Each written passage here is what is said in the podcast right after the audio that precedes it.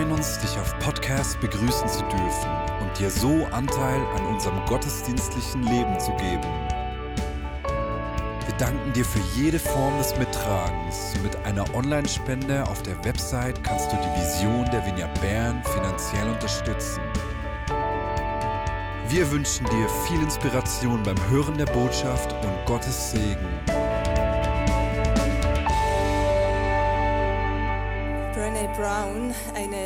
Amerikanische Psychologin, äh, die eine der erfolgreichsten TED Talks gehalten hat und die auch eine meiner Lieblingsautorinnen ist, hat gesagt, We need hope like we need air. Wir brauchen Hoffnung, wie wir auch Luft zum Atmen brauchen. Also anders gesagt könnte man sagen, Hoffnung ist überlebenswichtig. Und ich glaube, sie hat recht. In der jetzigen Zeit, in der sich gefühlt eine Krise an die nächste reiht, Krieg, Hunger, der zunimmt, Inflation und auch ganze, das ganze Thema des Klimawandels uns konstant irgendwie beschäftigt oder berührt oder wir davon hören. In einer Zeit, wo sich Meldungen über künstliche Intelligenz, deren Entwicklung fast äh, einfach jagen, weil wir jeden Tag irgendwie wieder neue, über neue Entwicklungen lesen und wir nicht genau wissen, sollen wir jetzt diese Fortschritte feiern oder sollten sie uns vielleicht auch ein bisschen beunruhigen und Angst machen. In einer Zeit, wo wir wo die Zukunft irgendwie fast so unsicher scheint wie schon lange nicht mehr. Ich glaube, in dieser Zeit ist Hoffnung eines der absolut wertvollsten Geschenke, die wir als Menschen, die Jesus nachfolgen wollen, dieser Welt geben können. Und deshalb spreche ich heute über Hoffnung und ich spreche darüber, dass Hoffnung etwas kostet.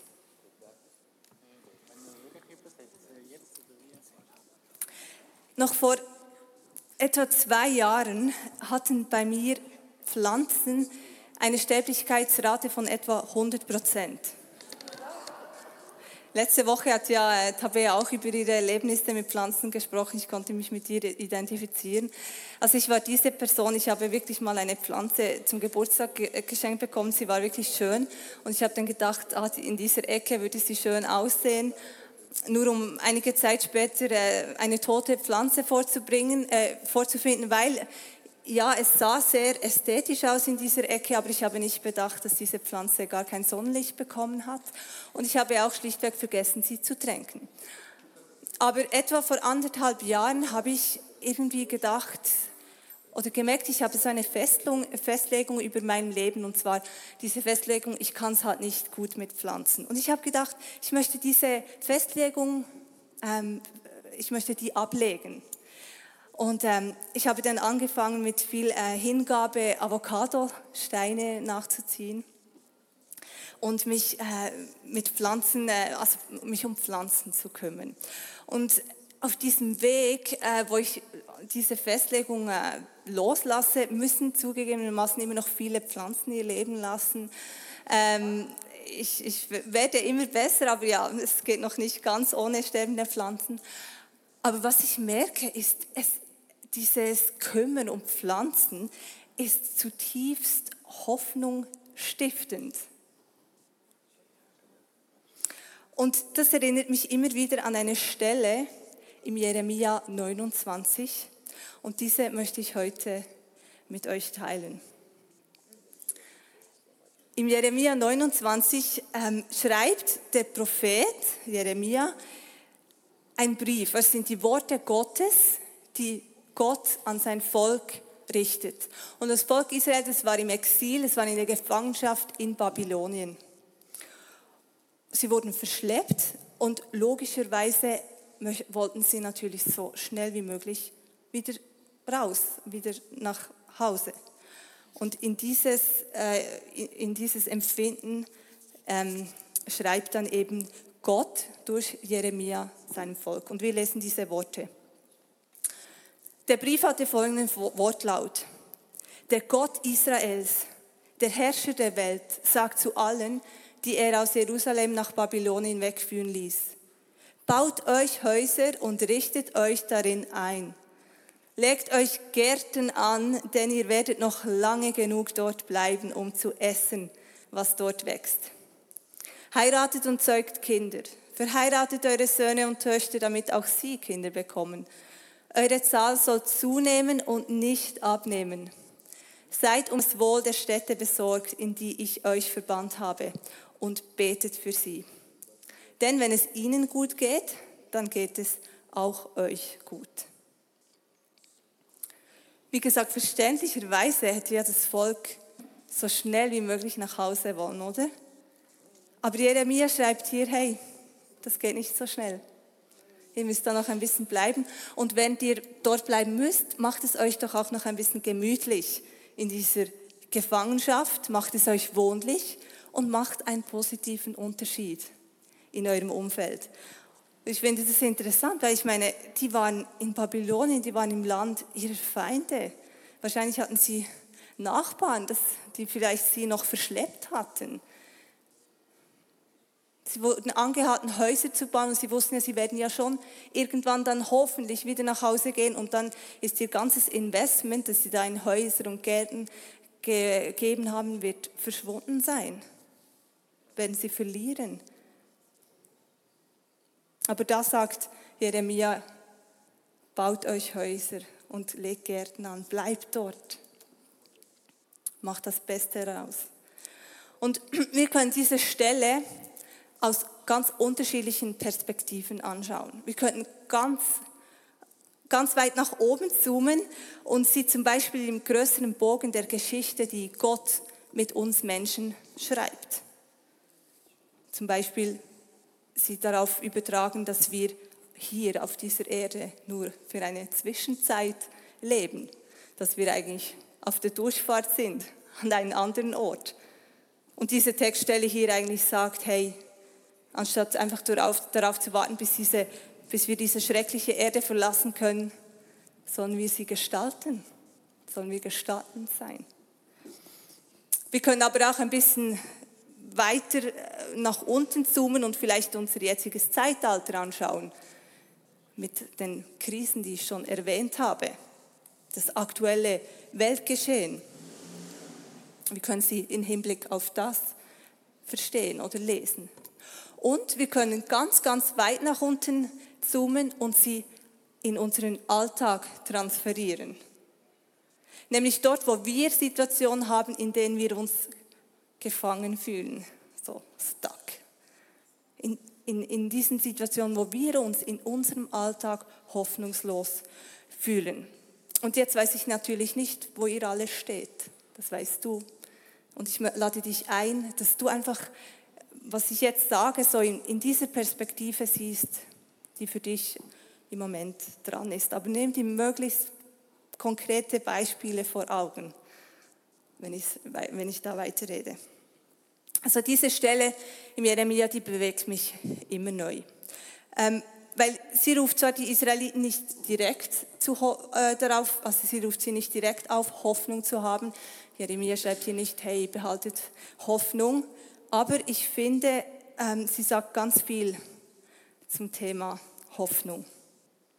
Und ich denke, dass Gott, ähm, dass es Gott wirklich darum ging, dass die Israeliten anfangen, dort, wo sie sind, gestaltend zu sein, dort, wo sie Einfluss haben, gestaltend zu sein, damit sie Nährboden schaffen können, damit Hoffnung in ihnen wächst. Wir lesen in diesen Versen, die ich vorhin gelesen habe, dass Gott eigentlich durch Jeremia dem Volk Israel so zwei Ziele, so grobe Ziele gegeben hat. Er hat nämlich gesagt, sie sollen sich vermehren, also ihre Zahl soll nicht abnehmen, sondern zunehmen. Und zweitens, ähm, sie sollen dafür sorgen, dass es in den Städten, in denen sie wohnen, dass es äh, denen gut geht, weil es ihnen dann auch gut geht. Also das sind so Zwei übergeordnete Ziele, die ich in, in diesem Text gefunden habe. Aber dann sagt Gott dem Volk Israel eigentlich auch, wie sie diese Ziele erreichen können. Nämlich das erste Ziel, das Vermehren, sollen sie anstreben, indem sie Häuser bauen, Gärten anlegen, also dass sie etwas zu essen haben und äh, nicht hungern, dass sie heiraten, dass sie Kinder zeugen und diese auch wieder verheiraten. Und das zweite Ziel, dass es eben den Städten gut geht, sagt er, sollen sie erreichen, indem sie sich um das Wohl der Städte kümmern und indem sie für die Städte beten. Und das ist eine ganz konkrete Aufforderung, die da das Volk Israel bekommt, ähm, Einfluss zu nehmen, auch wenn es einfach ein Gartenanlegen ist. Sie konnten vieles nicht ändern. Sie konnten nicht ändern, wahrscheinlich in welche Stadt sie da gepflanzt wurden in Babylonien. Äh, sie konnten nicht ändern, dass sie noch nicht nach Hause gehen konnten, aber sie konnten doch Dinge tun. Sie konnten gestalten, in ihrem momentanen Einflussgebiet. Und wir lesen weiter im Jeremia 29. Der Herr, äh, der Gott Israels, der Herrscher der Welt sagt, lasst euch nicht täuschen von den Propheten und Wahrsagen, die unter euch sind. Verlasst euch nicht auf diese Träumer, die das, das, die das für euch träumen, was ihr euch wünscht. Sie behaupten in meinem Auftrag zu reden, aber sie lügen euch an ich habe sie nicht gesandt. Vielleicht könnte man diesen Text in anderen Worten sagen, mach nicht einfach die Augen zu vor der Realität. Seht nicht einfach das, was ihr gerne sehen würdet. Verfällt nicht so in einen Zweckoptimismus, der eben so Scheuklappen anzieht, nur um dann den Optimismus rechtfertigen zu können.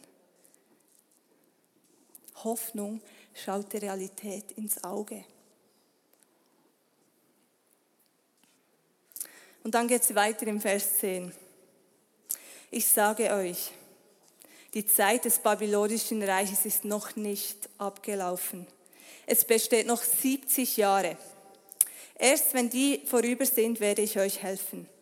Dann werde ich mein Versprechen erfüllen und euch heimführen. Denn mein Plan mit euch steht fest. Ich will euer Glück und nicht euer Unglück. Ich habe im Sinn, euch eine Zukunft zu schenken, wie ihr sie erhofft. Das sage ich, der Herr. Ihr werdet kommen und zu mir beten, ihr werdet rufen und ich werde euch erhören. Ihr werdet mich suchen und werdet mich finden. Denn wenn ihr mich von ganzem Herzen sucht, werde ich euch, werde ich mich von euch finden lassen. Das sage ich, der Herr. Ich werde alles wieder zum Guten wenden und euch sammeln aus den Völkern und Ländern, wohin ich euch versprengt habe. Ich bringe euch an den Ort zurück, von dem ich euch weggeführt habe. Das sage ich, der Herr. Gott zeichnet hier ein Bild der Zukunft für die Israeliten. Das hat eigentlich möglich gemacht, dass die Israeliten vom Ende her denken konnten. Diese Worte, die gaben ihnen Perspektive, gaben ihnen Ermutigung für diese Momente, wo sie sich wahrscheinlich so entmutigt fühlten, vielleicht an ihre Grenzen gekommen sind, diese Häuser zu bauen in diesem fremden Land oder was immer. Ich glaube, dieser Text, der hat, der hat sie handlungsfähig gemacht. Der Text ist sowas wie, hey, Leute, ihr schafft das. Und interessanterweise finden wir dieses Konzept auch in der Psychologie, weil äh, Brené Brown sie sagt, dass wir Hoffnung spüren, wenn wir erstens realistische Ziele setzen, wenn wir zweitens Mittel haben, um diese Ziele zu erreichen, aber auch irgendwie flexibel sind äh, auf dem Weg zu diesen Zielen. Aber wenn wir eben herausfinden, wie können wir diese Ziele erreichen. Und drittens, wenn ich an mich glaube und davon ausgehe, dass ich es schaffe. Das heißt, wenn ich mich handlungsfähig fühle. Und das ist ja irgendwie genau das, was wir in dieser Textstelle hier im Jeremia sehen, weil Gott gab ihnen zwei Ziele, zwei Hauptziele und er gab ihnen dann aber auch den Weg, wie sie die Ziele erreichen konnten Und er gab ihnen diese Ermutigung, dieses Bild der Zukunft, das sie handlungsfähig machte. Und ich finde das begeisternd, dass die Bibel so konkret ist. Und ich glaube, dieser Text, da können wir zusammenfassend einige Dinge über Hoffnung lernen. Erstens, Hoffnung, die fällt nicht einfach so vom Himmel. Der Text ist eigentlich ein Leitfaden, wie ich Hoffnung einüben kann. Und Hoffnung ist nicht einfach so eine diffuse Floskel, es ist ein handfestes Training. Und deshalb glaube ich, deshalb habe ich auch den Titel für diese Predigt gewählt, Hoffnung kostet. Weil es hat mit bewussten Entscheidungen und, und mit bewussten Handlungen zu tun. Das kostet manchmal. Es hat wahrscheinlich die Israeliten gekostet, immer wieder diese Gärten zu bepflanzen, zu begießen. Eine repetitive Aufgabe, die, und, und sie waren immer noch in der Gefangenschaft. Und diese Texte lehrt uns genauso die Kraft vom Gestalten. Gestalten dort, wo ich in diesem Moment hingestellt bin. Er lehrt uns einen Blick dafür zu bekommen, wo ist jetzt gerade mein Einflussgebiet, auch wenn ich vielleicht da gar nicht unbedingt sein möchte und schon gar nicht lange dort sein möchte. Vielleicht ist das Einflussgebiet klein, aber es ist ein Einflussgebiet und dieser Text zeigt uns, wie wir dort gestalten, oder er lädt uns ein, genau dort gestalten zu sein.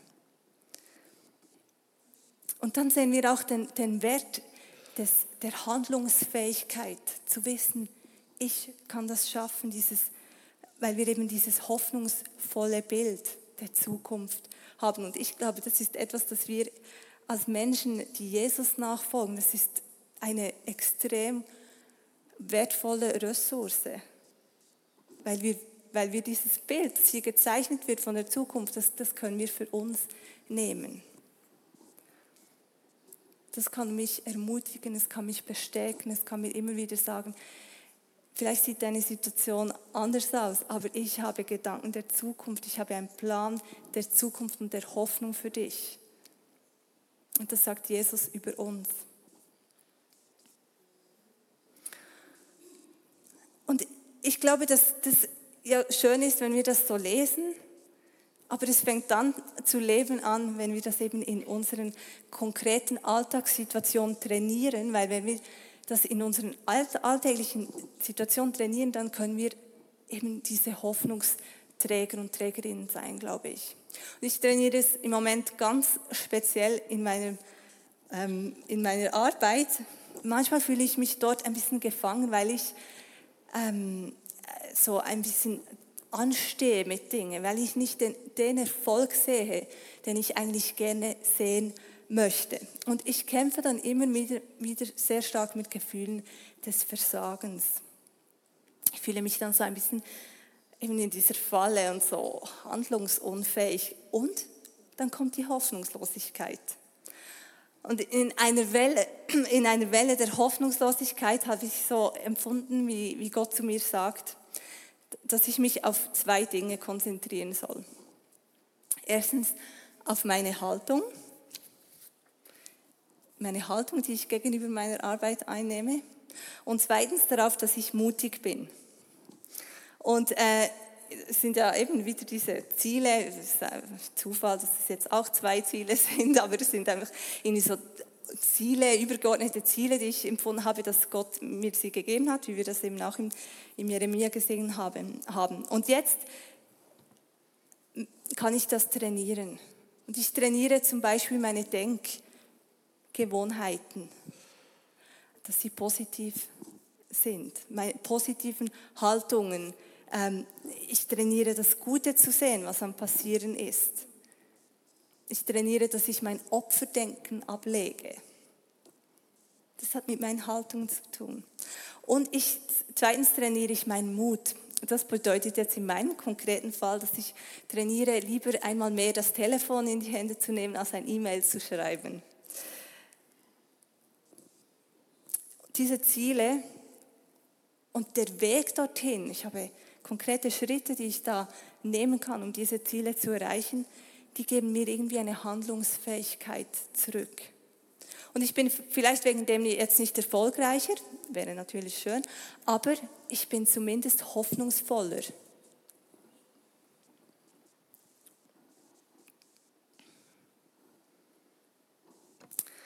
Oder ein anderes Beispiel. Ich habe vorhin unsere, äh, dieses ganze Thema der äh, technologischen Entwicklungen angesprochen. Die beschäftigen mich, das Thema KI, künstliche Intelligenz. Und ähm, ich versuche, ja, mich mit diesen äh, Themen wie ChatGPT ähm, auseinanderzusetzen. Ich habe sogar ähm, ähm, für diese Predigt mal eingegeben, was er denn so zu gesunden Gewohnheiten äh, sagt. Er hat dann irgendwie geschrieben, liebe Brüder und Schwestern. So, ja, ist nicht so der Einstieg, den ich sonst so verwende, aber es ist noch lustig. Ähm, ich versuche darüber zu lesen, mich damit äh, für, ja, auseinanderzusetzen. Ähm, und und diese, ich sehe die, die positiven Aspekte. Ich glaube, da kommt äh, viel Wertvolles. Aber äh, gleichzeitig merke ich, äh, wie gesagt, da kommen auch irgendwie Fragen, äh, die mich beschäftigen. Zum Beispiel äh, unsere zunehmende Abhängigkeit von, von Technik oder ethische Fragen. Da werden sich ganz viele ethische Fragen ähm, an, werden an uns herangetragen.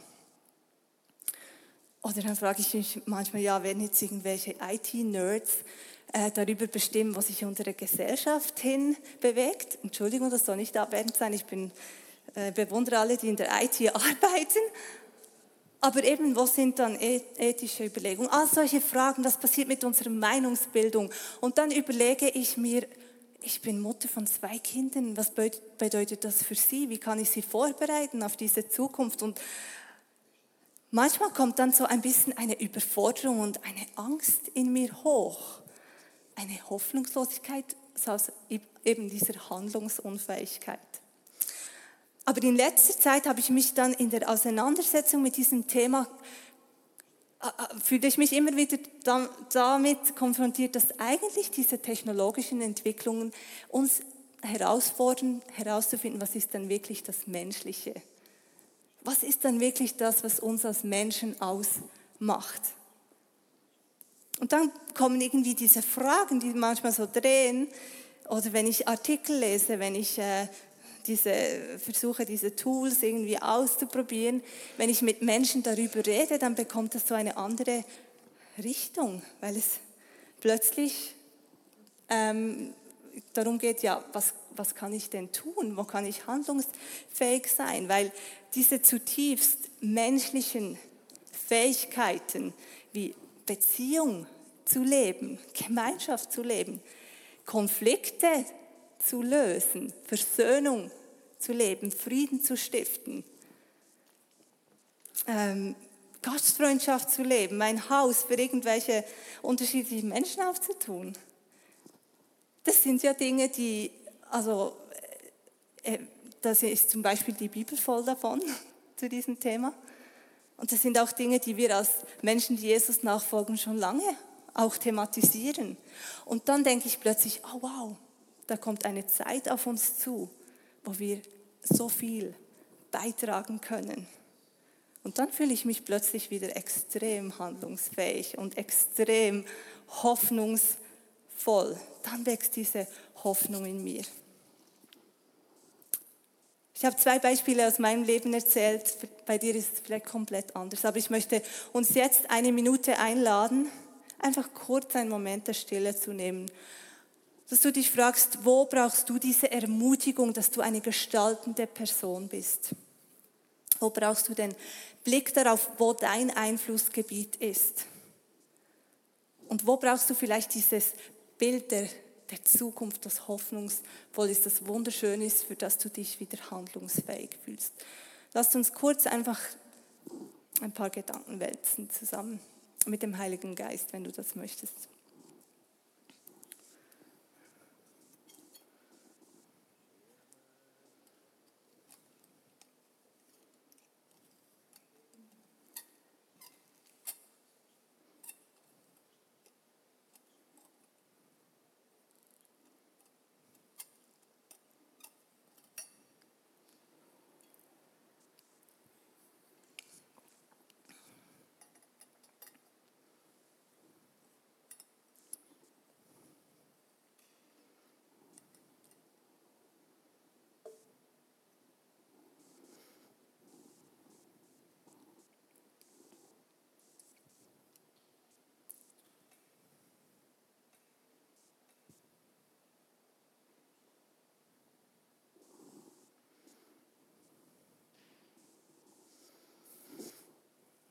Und ich wünsche dir und ich wünsche mir, dass egal wo wir hingestellt sind, wo unser Einflussgebiet ist, dass wir bereit sind, die Kosten der Hoffnung zu tragen und bereit sind, diese Hoffnung in unserem Alltag immer wieder zu trainieren. Vor allem dort, wo wir nicht alles ändern können, wo wir vielleicht anstehen, dort können wir etwas tun dass wir auf das schauen. Wir können gestalten sein, wir können Einfluss nehmen und dass wir so erleben, wie das Nährboden schafft in uns, dass Hoffnung wachsen kann und dass wir zu Hoffnungsträger und Hoffnungsträgerin werden, die diese Welt so dringend nötig hat. Das wünsche ich uns allen.